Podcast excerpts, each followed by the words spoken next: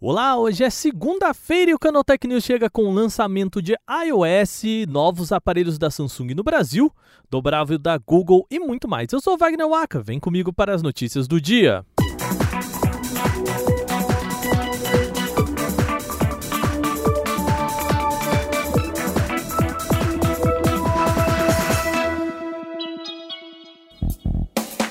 A grande notícia desta segunda-feira é o lançamento do iOS 15, que aconteceu hoje, dia 20 de setembro.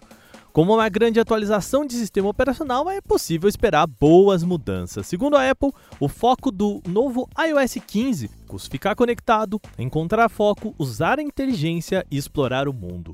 Isso se traduz em um novo sistema de visualização de notificações mais simplificado e personalizado. Além disso, também alguma mudança importante está no FaceTime, o programa é chamado por voz da Apple. O aplicativo trouxe um recurso chamado Voice Isolation, que permite anular os sons de fundo e focar na voz do interlocutor mesmo em ambientes barulhentos. A atualização também oferece novas ferramentas de privacidade, como um bloqueador de rastreamento de e-mail. E claro, essas são apenas algumas novidades aí do iPhone 15. O sistema operacional ainda traz mudanças em mensagens, mapas e muito mais. A atualização está disponível desde as 14 horas no horário de Brasília e será enviada automaticamente a aparelhos compatíveis. Vale lembrar que se você pode conferir o update, se ele consta ali no menu de atualização do sistema operacional. Isso pode agilizar bastante o processo, tá bom? Quer saber todas as novidades do iOS 15? É só visitar canaltech.com.br.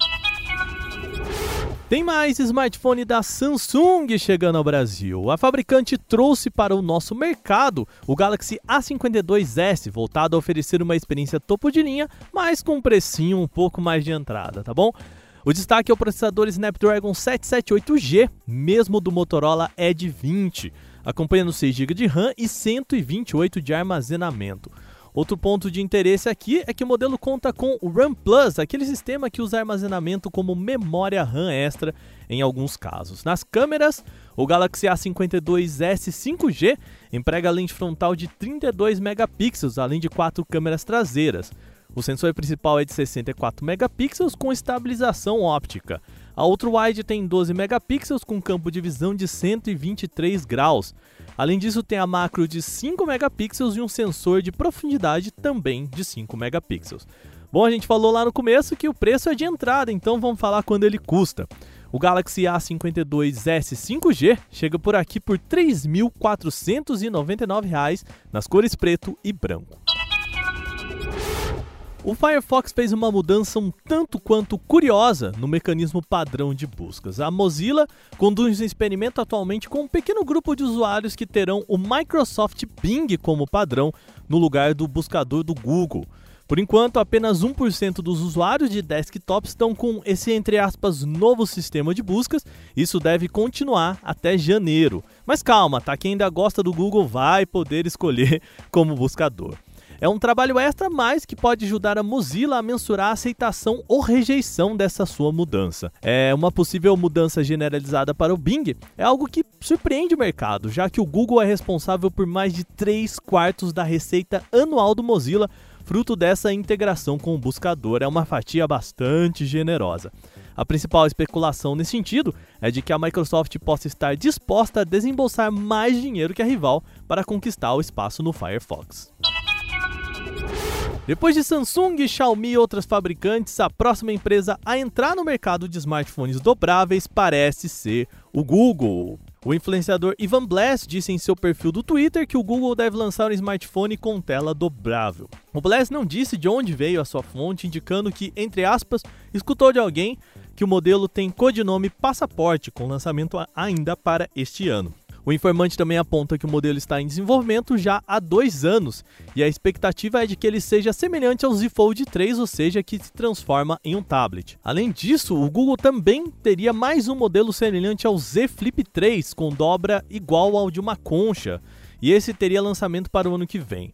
O modelo seria chamado de Jumbo Jack em codinome e foi descoberto em uma listagem do Android 12.1, uma versão ainda mais avançada em relação àquela que deve ser lançada nas próximas semanas. O projeto serve também para testar funções de software voltadas para dobráveis, com adaptações do sistema para quando o smartphone está parcialmente aberto, por exemplo. Apesar das informações apresentadas pelos dois veículos, o Google ainda não revelou nenhum modelo com tela dobrável, ou seja, tudo isso ainda deve ser encarado apenas como rumor. A Motorola pode estar perto de lançar o sucessor do Moto G30. Uma série de certificações pelo mundo podem ter revelado detalhes sobre o até agora chamado Moto G31. A primeira certificação aconteceu em uma agência da Tailândia e depois na Rússia e Europa. E de acordo com os documentos, o modelo deve ter Android 11 com Wi-Fi de 12,4 GHz e 5 GHz. Fora isso, não há mais detalhe nas certificações, mas o ponto importante é perceber que tais documentos reforçam pelo menos a existência do produto. Ele deve ser similar ao Moto G30, aparelho que conta com Snapdragon 662 em opções de 4 ou 6 GB de RAM, combinadas com 64 ou 128 GB de espaço para armazenamento interno, além de quatro câmeras na parte de trás. Bom, essas foram as nossas notícias de hoje. Nosso programa chega ao fim, mas antes é sempre bom lembrar vocês do seguinte: nós estamos na reta final do prêmio Best no Top 3.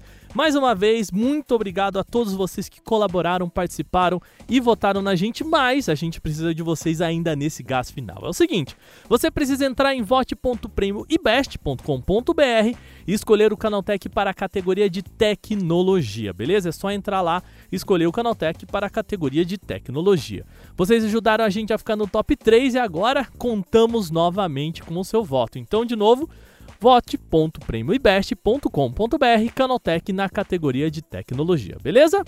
Este episódio foi roteirizado, editado e apresentado por mim, Wagner Waka, com a coordenação de Patrícia Gnipper. O programa também contou com reportagens de Alveni Lisboa, Renanda Silvadores, Vinícius Mosquen e Bruno Bertonzin.